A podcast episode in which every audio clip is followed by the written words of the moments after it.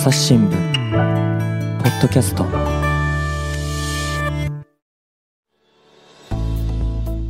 朝日新聞の木田光です、えー本日のテーマは元暴力団員の方の社会復帰についてです。前回の続きからお届けします。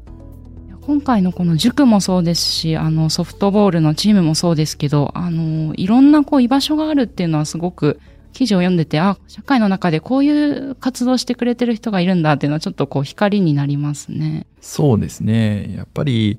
本当に私たちがまあ恵まれた環境で生きてる、普通に生きてる人も何かしらのやっぱりこう、居場所があって、あの、社社会の中でこう、組織に所属していて、で、まあ求められる、こういうことをしてほしい、こういうことを期待してるっていうふうに言われて、それでやっぱり自分に期待して生きてる部分があると思うので、まあ、それが、この人たちの中では、今まではやっぱ暴力団だったのが、それを辞めた後に、やっぱりそういう居場所がある、あの、そういう、それを作ってくれてる人がいるっていうのはすごく大事で貴重なことなんだなというふうに思いました。うんこういったですね、あの、社会復帰のことっていうのはずっと継続的にあの、総局の頃から取材されてきたんですよね。そうですね。あの、私、今入社5年目なんですけども、初任地の千葉総局では、あの、類犯障害者っていう言葉があるんですけど、はい。障害者の方で、あの、犯罪を重ねてしまう、例えば万引きだとか、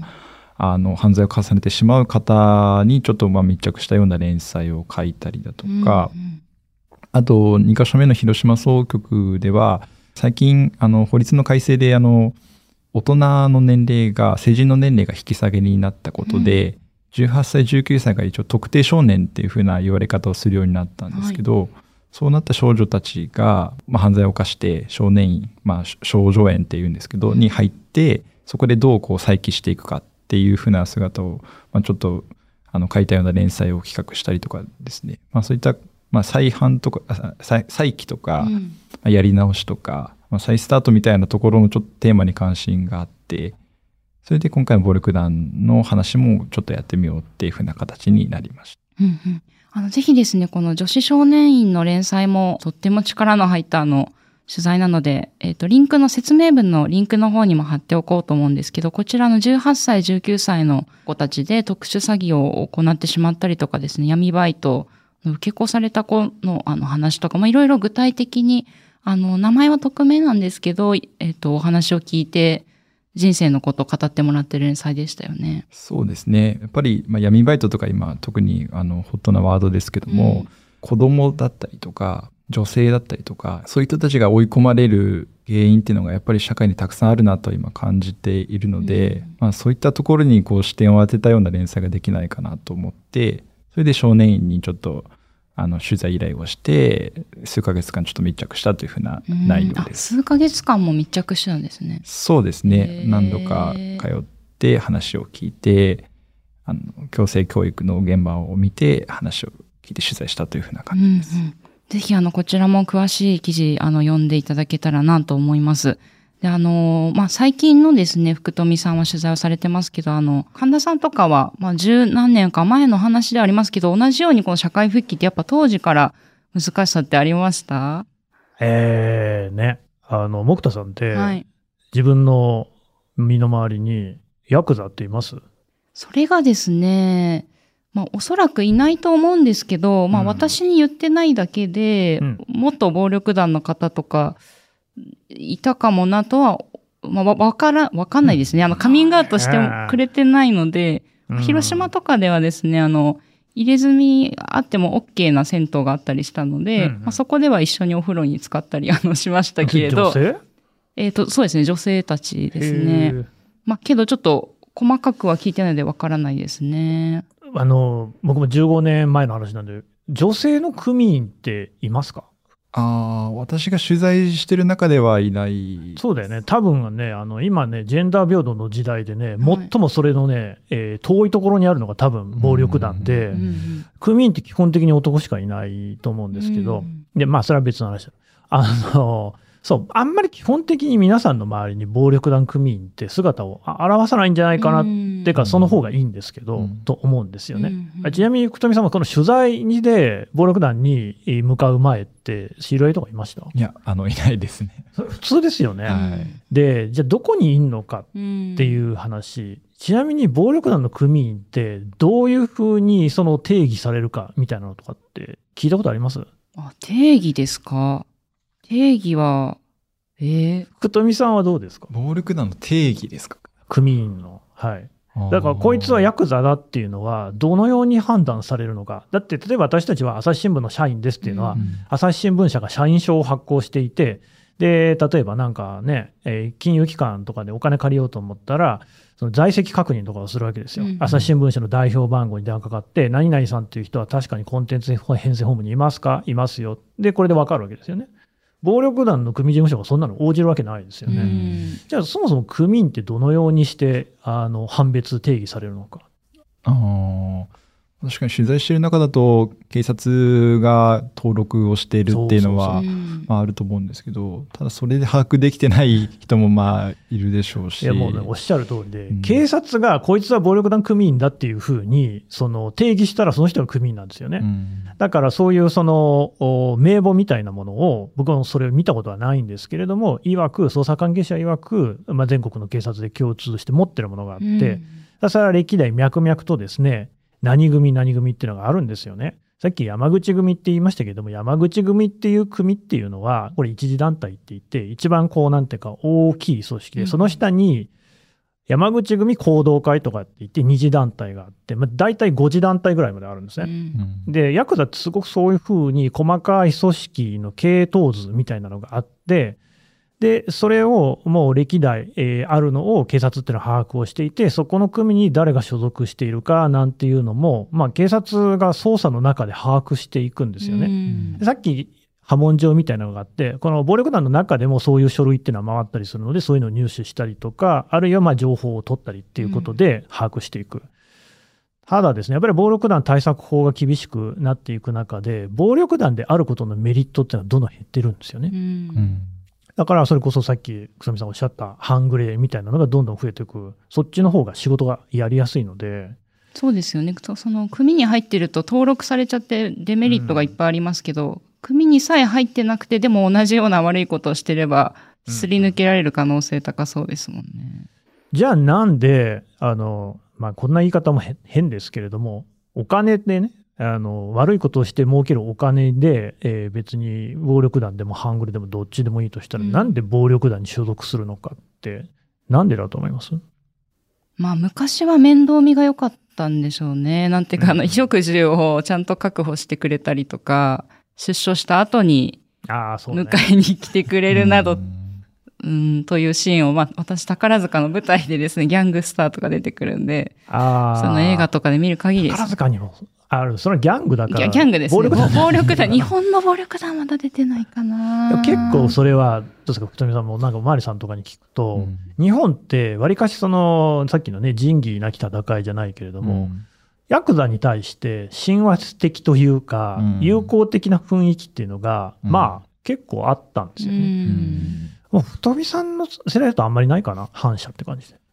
あの正直やっぱないですね。ちょっとまあ映画で描かれるのも、まあ、最近はこう例えば「古老の地」だとか、まあ、そういうのありましたけど、うんなかなかやっぱりこう暴力団が自分たちの生活とかに関わ関わってるというか 近くにいるっていうのをこう感じる機会っていうのは全然ないですね。あの、ゲームで竜が如くとかやったことあります。あれなんかは結構その、まあ肯定的かどうかわかんないけれども、うんヤクザかっこいい的な価値観がうんまだ残ってんのかなって感じもしますけれども、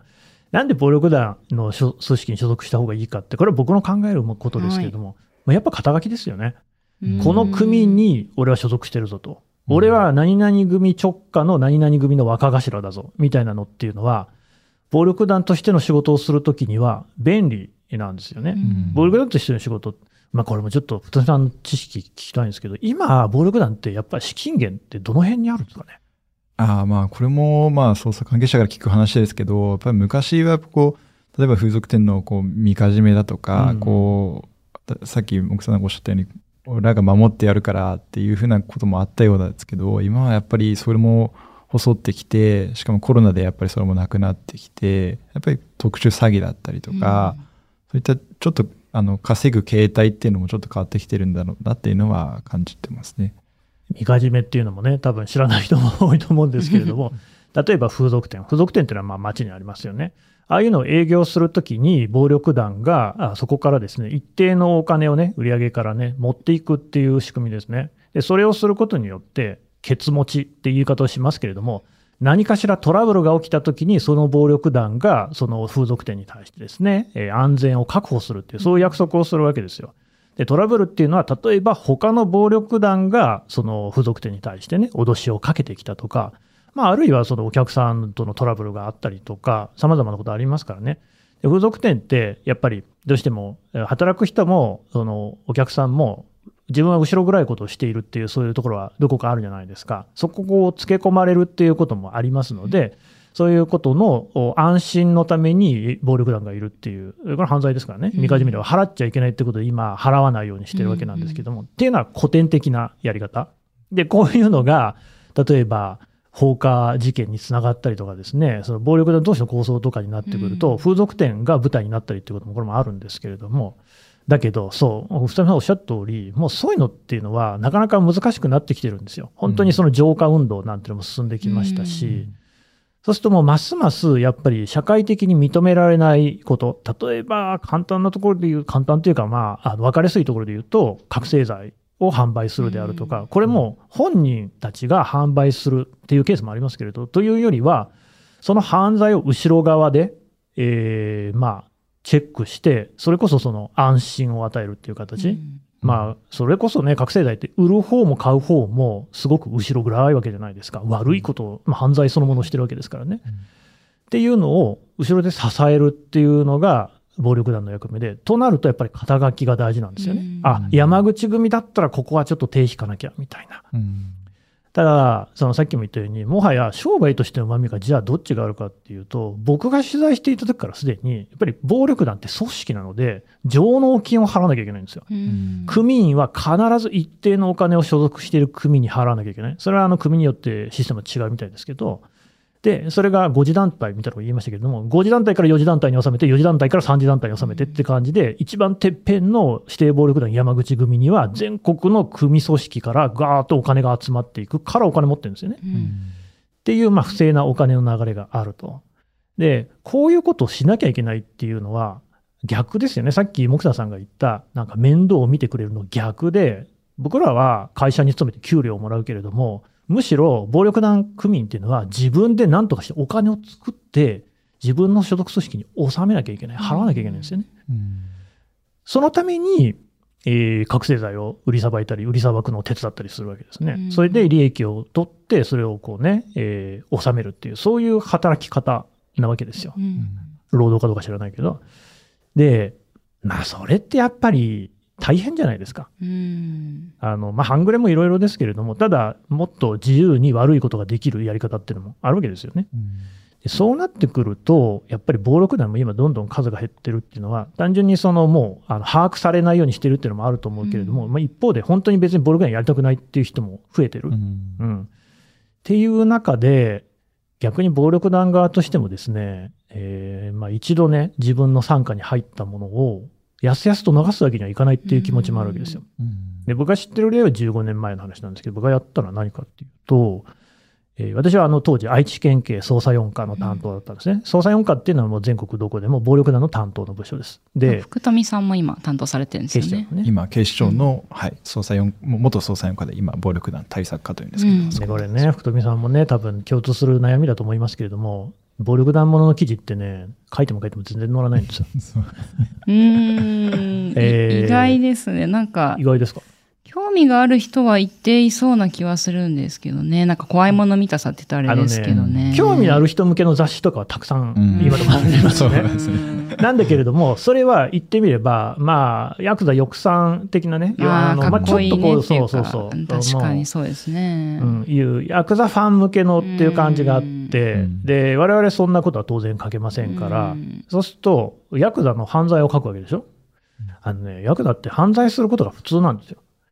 新聞っていうのは普通のことあんま載らないんですよね。うんよく言うじゃないですか。あの、犬が人間を噛んでもニュースじゃないけれども、人間が犬を噛んだらニュースだ。みたいなね。うんまあ、それは極端な例ですけれども、だから、ね、暴力団が犯罪を犯してるっていうことは、そういう意味でも、まあちょっとニュースバリューが低いんですよ。うんこれはもう現実にそうですね。うんで、ただ僕もその、愛知県警の捜査4課担当になって、じゃあどうしようと。もう、とにかくもう書くしかないと思ったんで、ひたすらもう大からじ大きい小さいに関係なく、何でもかんでもいっぱい書いたんですよ。で、行動会は当時、行動会っていうのはちなみに名古屋に組事務所があるんですけれども、今、山口組の中で組長がいて、司忍、えー本名は篠田健一って言ってるんですけど、この人はその行動会のトップなんですね。うんで、なので、あのー山口組っていう全国で最も大きい指定暴力団のトップを名古屋、愛知の組が取ったっていうことで、あのー朝日新聞社としてもこれはちょっと力を入れなきゃいけないっていうことで、私、その担当になってるんですよね。うん私の一人前からそうなんですけど、とにかく書きまくって、で、行動会だから載せてくれっていう感じで、バンバンこうね、ちっちゃい記事でも何でも載せたんですよね。うんだからあの時期、朝日新聞にはですね、他の新聞と比べて圧倒的にその 暴力団の犯罪の記事がちっちゃいやつが載ってるんですけど、そしたら、それを読んだあ人がですね、朝日新聞社に電話してきて、うん。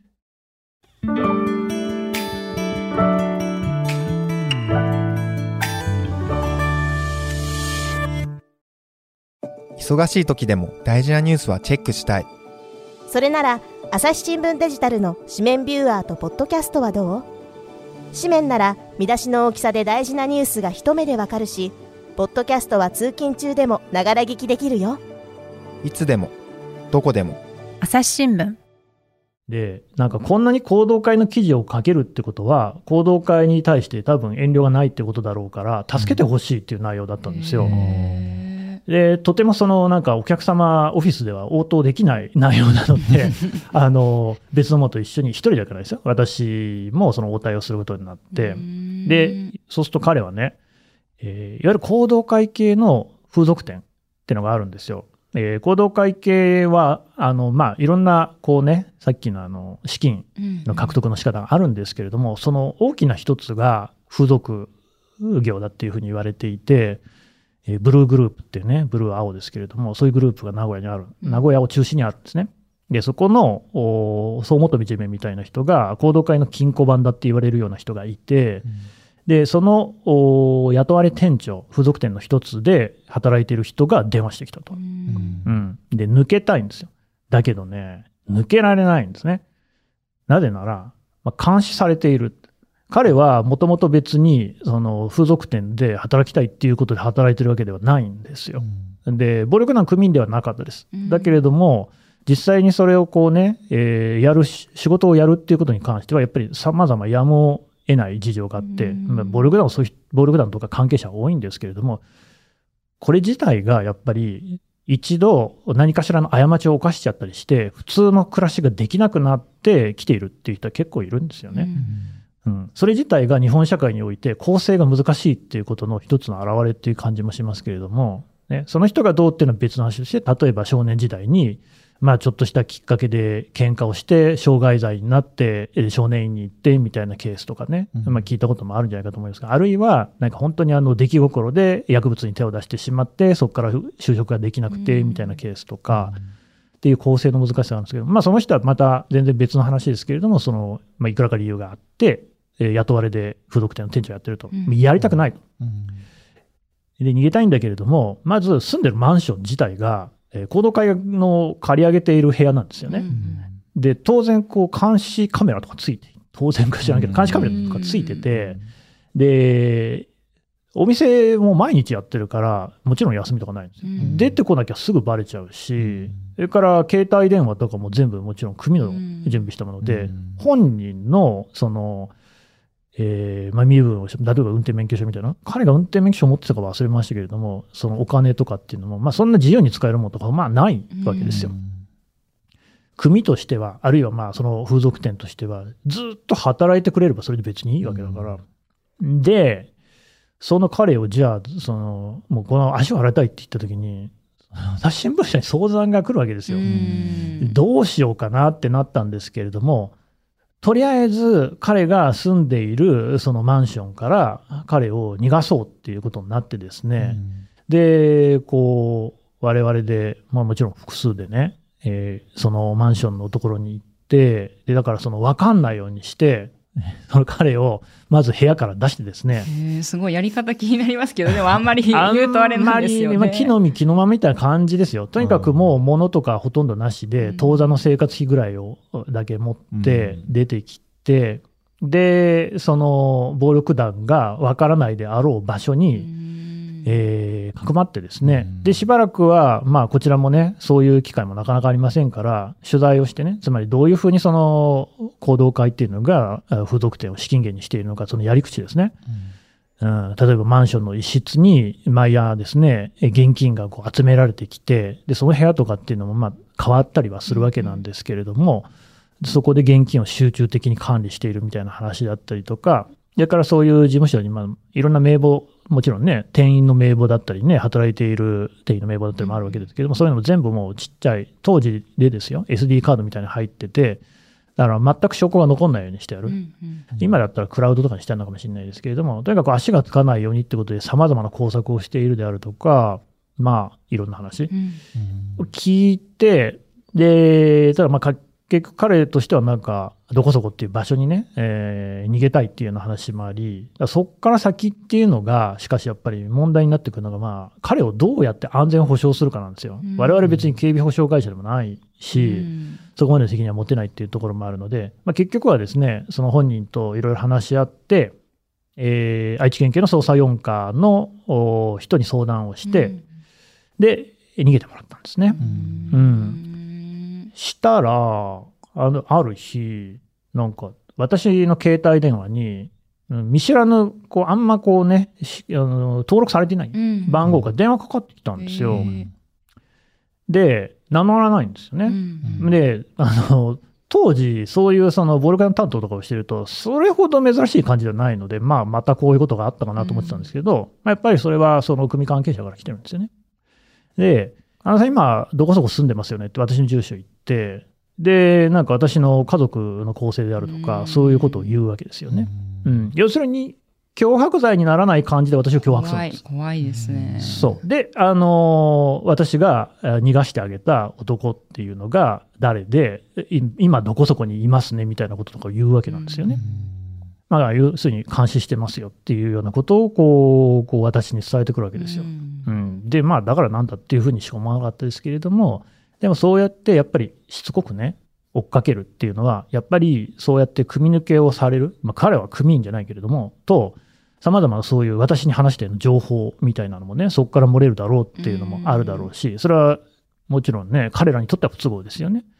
だし、そうやってその、働く人がやっぱり逃げていくと、結局、新しい人誰か探してこなきゃいけないじゃないですか。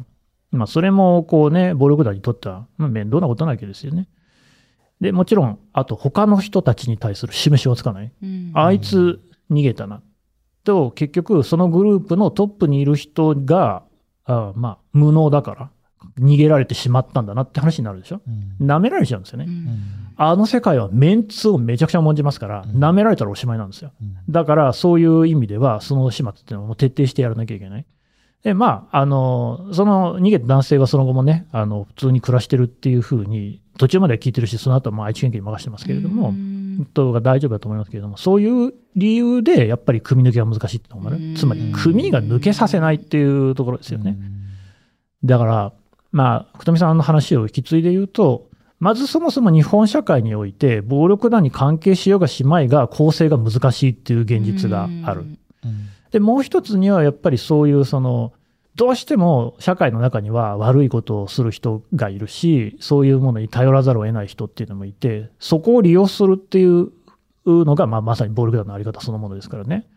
そこに一旦入ってしまった時に抜け出すことが極めて難しいっていう、うその両面があると思うんですよ。でだから本当にこのね、今回紹介していただいた2つの例っていうのは素晴らしいなと。まず1つの方は、これ、まあ何気にやっぱりすごく聞いてるのが、この人、龍崎さんでしたっけ、うん。自身が、まあ暴力団の世界で顔の利く人だっていうところですよね。だから、あんまりその、やっぱりあの世界って徴用の序といいますか、うん。年功序列みたいなのってすすごく重んじますので、あんまり下手なことはできないっていうのがありますよね。で、しかもそこにたくさんの元組員が集まっているっていうことが、それこそ、まあ、いろいろな報道をされたりとかして、明るみに出ることによって、まあ、なかなかこうね、えーそれで潰そうみたいな話にはなりにくいんだろうなっていう。あとやっぱりもう一つ、そういうこう日本の世の中、まあひょっとしたら世界でね、どこでも構成って難しいのかもしれないけど、の中にあって、一つ確実なものって資格なんですよね。うんだからやっぱりそのね、えーあまあいいろいろな資格ありますよ。まあ司法試験もそうだろうし、うんお医者さんもそうだろうし、様々ね、もっとあの身近な資格っていうのもあると思いますけれども、そういうものっていうのを持っていさえすれば、少なくとも仕事ができるみたいな状況があれば、まあ多少はその構成の役には立つと思うんですよね。うんやっぱりその働ける環境があるっていうことと、あとやっぱりつながりがあるっていうことっていうのは本当にこれ重要なことで、うんこういうことっていうのはしかしね、支えていかないと、本当にあの組を抜けたいっていう思っている人が多分抜けられずにずっといるっていう状況があ続いてしまう。うん一番良くないですもんうね。んうん。なんでもうぜひね、こういう活動を広がってほしいですね。うんいやーでも神田さんのお話を聞いて、なんか新聞社のに来るその相談って結構いろいろなタイプあると思うんですけど、あの、変わった相談ね。あの、僕も本当にね、あれ何の仕事だっけなっていう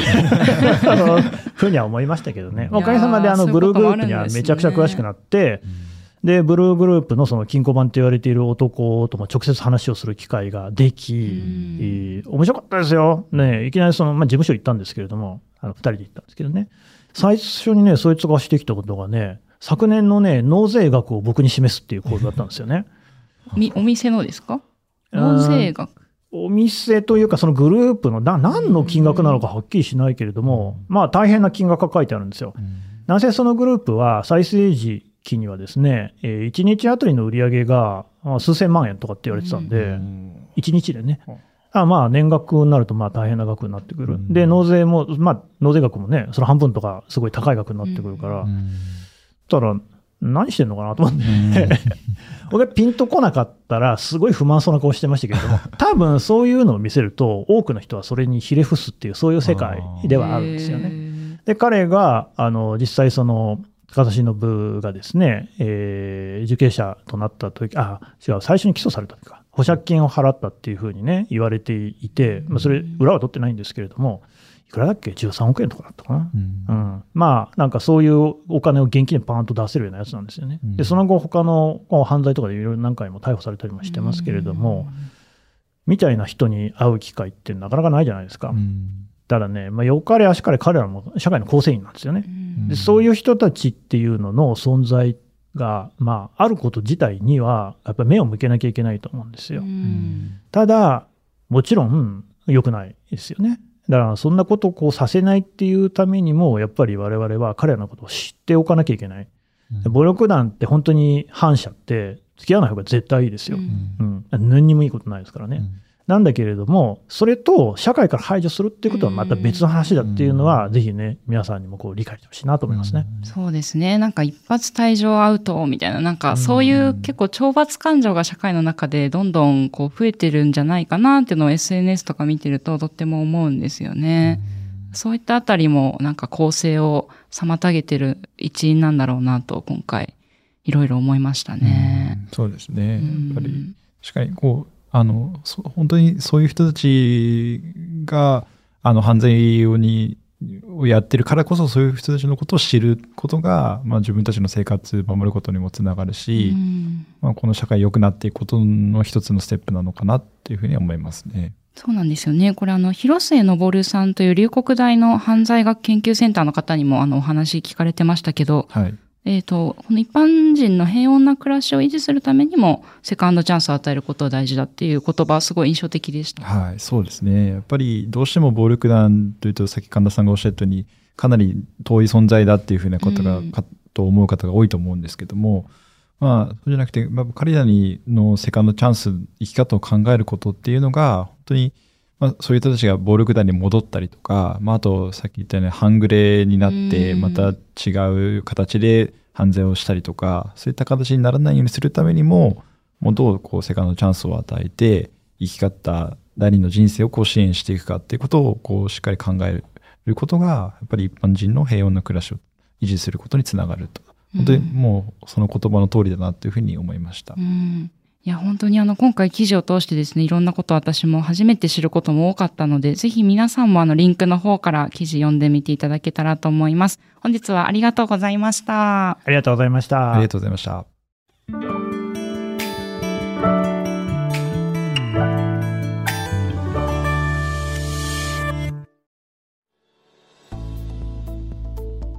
はい、えー本日は福富旅人さんと神田大輔さんとお届けしてきました。でえっと、今回紹介した記事は朝日新聞デジタルの方で読めるんですよね。はい。それから福富さん、と、X の方もされてますよね。はい。あの、名前で、福富旅人と、えー名前で、あの、しているので、そこで、まあ、記事の紹介だったり、あの、裏話も投稿できたらと思っているので、はい。ぜひご覧いただければと思います。はい、ぜひあの、チェックしてみてください。本日はありがとうございました。ありがとうございました。えーリスナーの皆様番組を最後まで聞いてくださりありがとうございました。今後も朝日新聞ポッドキャスト番組を続けるためお力添えいただけると幸いです。えー一番簡単なご支援の方法が、えーご使用のアプリから番組のフォローやレビューをしていただくことです。また、えっと、概要欄にありますお便りフォームからご意見やご質問もお待ちしています。朝日新聞ポッドキャスト朝日新聞の木田光がお届けしました。それではまたお会いしましょう。